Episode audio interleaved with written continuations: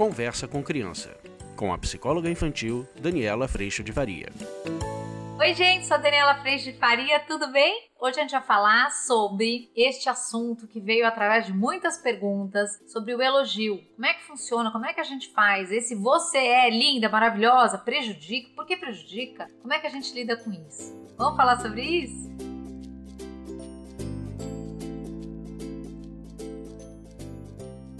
Oi, turma, tudo bem? Olha só, eu recebi pergunta de tudo que é lado sobre este tal de você é e esse elogio. Se a gente não pode falar você é linda, você é maravilhosa, você é muito inteligente, como é que a gente vai fazer para então elogiar? Quando eu falei do você é naquele vídeo as cinco coisas que é bom que a gente evite de falar e fazer com as crianças, eu trouxe a questão do você é. Óbvio que a gente tem total compreensão de você é lerdo, você é mole, você é devagar, você é desorganizado, você é bagunceiro. A gente normalmente tem muita noção do quanto esta crítica prendendo o você é, ao invés da gente usar o você está desorganizado, ver o que, que você pode fazer e tudo mais, a gente acaba aprisionando a criança que em formação começa a entender que ela é desorganizada, que ela é lerda e ela começa a criar comportamentos dentro deste ciclo que se forma nessa convivência. Mas muita gente me pediu para que eu falasse do você é inteligente, bonito, linda, princesa, coisa maravilhosa da nossa vida. O ponto é o seguinte: pode até ser que isso vai escapar, gente, porque afinal de contas a gente fala, ai, como você é cheirosa, ai, como você é linda, ai, como você é maravilhosa. Isso pode ser que aconteça. Mas o ponto é, na hora em que os nossos elogios, eles acontecem somente ou desta forma, a gente pode cair no risco de convidar a criança a entender que o seu lugar de valor está em ser sempre linda em ser sempre inteligente, em ser sempre calma, em ser sempre alegre. A criança também em formação começa a receber a mensagem de que é bom que ela seja isso, porque ela entende que há um reconhecimento, um amor que vem quando ela é assim, e ao mesmo tempo isso pode se tornar um lugar que ela precisa defender, porque se ela não for alegre, ou se ela não for feliz, ou se ela não for bem-humorada, pode ser que ela venha correr o risco de perder o amor dos pais ou desse outro que fala isso para ela. Obviamente que a gente não vai perder amor por deixar, por não ser tão inteligente numa experiência, ou não ser tão carinhosa, ou não ser tão alegre. Mas num momento de formação, a criança, assim como nós vivemos essa experiência, pode sim ter tirado algumas conclusões a respeito de quem ela tinha que ser. E essas conclusões podem sim vir através do processo de elogio do você é. Quando eu tiro algumas conclusões, eu vou tirando conclusão de que então eu tenho sempre que ser assim para que minha mãe continue sempre me amando. E esta tirada de conclusão nos convida, e você pode fazer esse scanner aí na sua história, o que é que você achou que você tinha que fazer para ter valor. Então, qual que é o nosso grande desafio? Nosso grande desafio com relação ao elogio é exatamente a gente elogiar o processo, a gente elogiar a entrega, a gente elogiar dentro de um movimento e não dentro de uma situação de você já ter chegado lá. Por quê? Porque a gente é movimento, a gente vive em movimento, a gente jamais deixa de ser movimento. E quando a gente pensa que a gente já chegou lá, como por exemplo, como você é inteligente, o efeito disso pode ser, não estou dizendo que é, mas pode acontecer em algumas crianças dela entender tanto que o valor dela está em ser inteligente, que ela começa a evitar situações onde ela pode correr o risco de perder essa inteligência.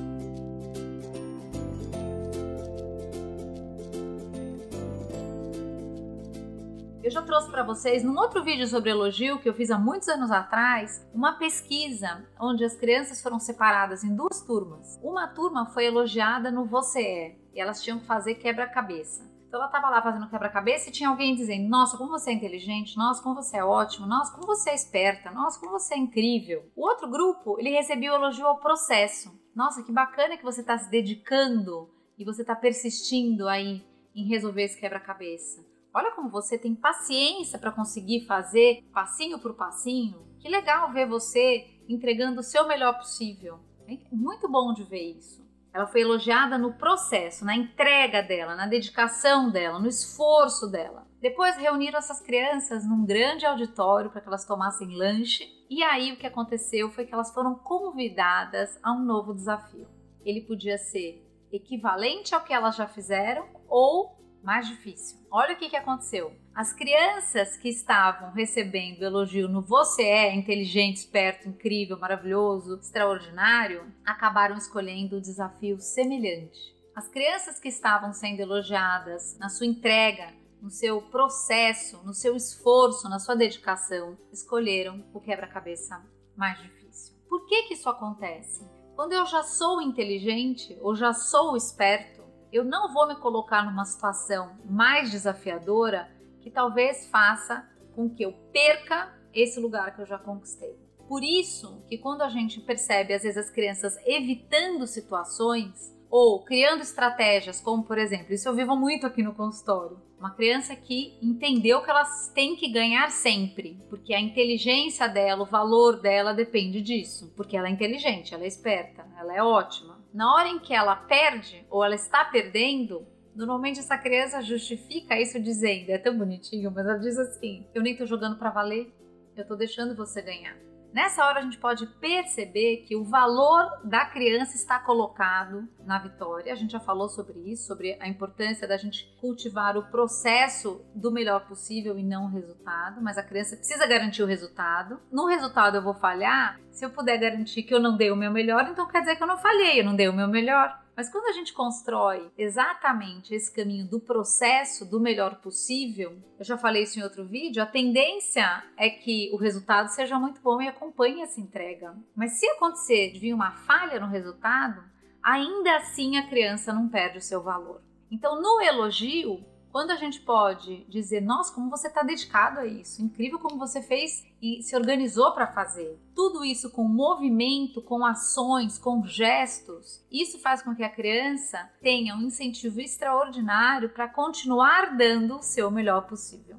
E o resultado disso é que ela não precisa proteger nenhuma autoimagem, porque o que ela tem é o real dela entregando o melhor possível dentro das condições que ela tem. E o valor dela está em entregar o melhor possível, não está no resultado obtido. Ou eu já não parto de um lugar de já ter o resultado sem mesmo conseguir, que é esse lugar do você é inteligente. Isso implica que eu já deveria conseguir, isso implica que eu já deveria saber. E isso pode fazer com que as crianças saiam do processo de aprendizado, elas se esquivam desses momentos desafiadores exatamente por medo de perder esse status, essa inteligência, esse valor que elas entenderam que são e que não podem deixar de ser, exatamente para não perder valor.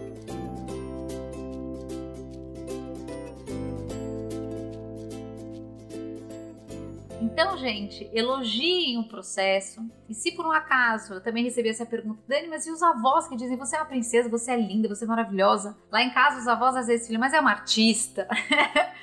Isso, gente, faz parte do papel dos avós que estão se relacionando encantados e apaixonados com tudo que os nossos filhos fazem. Mas a gente pode equacionar essa conta elogiando o processo. Então, às vezes vai vir uma frase, talvez até das crianças: Nossa, a vovó disse que eu sou ótima em matemática. A gente pode localizar a criança dizendo é muito legal, porque você se esforça tanto e no fim você tem tido realmente bons resultados com tudo que você tem feito do teu melhor possível.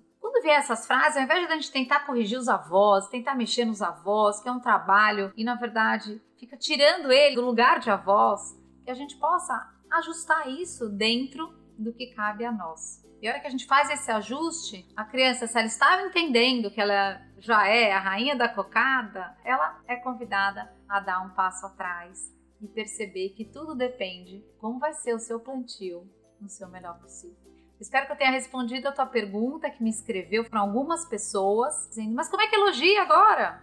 A gente pode elogiar muitos nossos filhos, principalmente trazendo eles para essa noção de que todo dia a gente tem um grande plantio, cuidando sempre do que sai de dentro da gente e cuidando do que estamos plantando todos os dias nas nossas ações, nas nossas palavras, nos nossos gestos e na experiência da que a gente tem de fazer o melhor possível sempre.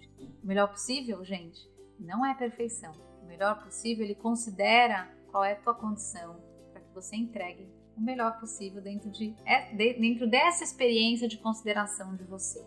E se a gente consegue viver a partir desse lugar com os nossos filhos, a chance da gente conseguir acolhê-los no melhor possível se torna muito mais clara e evidente. Se você quiser aprofundar essa experiência, venha para o curso online. Eu insisto, porque a gente faz uma caminhada acompanhada, juntos, em grupo, mas na sustentação que existe nesse espaço, você vai perceber que a sua experiência não acontece só com você, você não está só e a gente pode sim aprender juntos de uma maneira muito amorosa e acolhedora.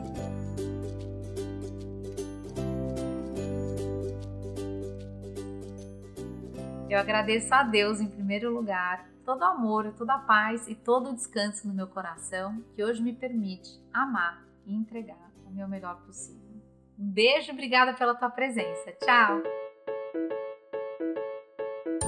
Você acabou de ouvir Conversa com Criança, com a psicóloga infantil Daniela Freixo de Faria. Mande seu e-mail para conversa@danielafaria.com.br.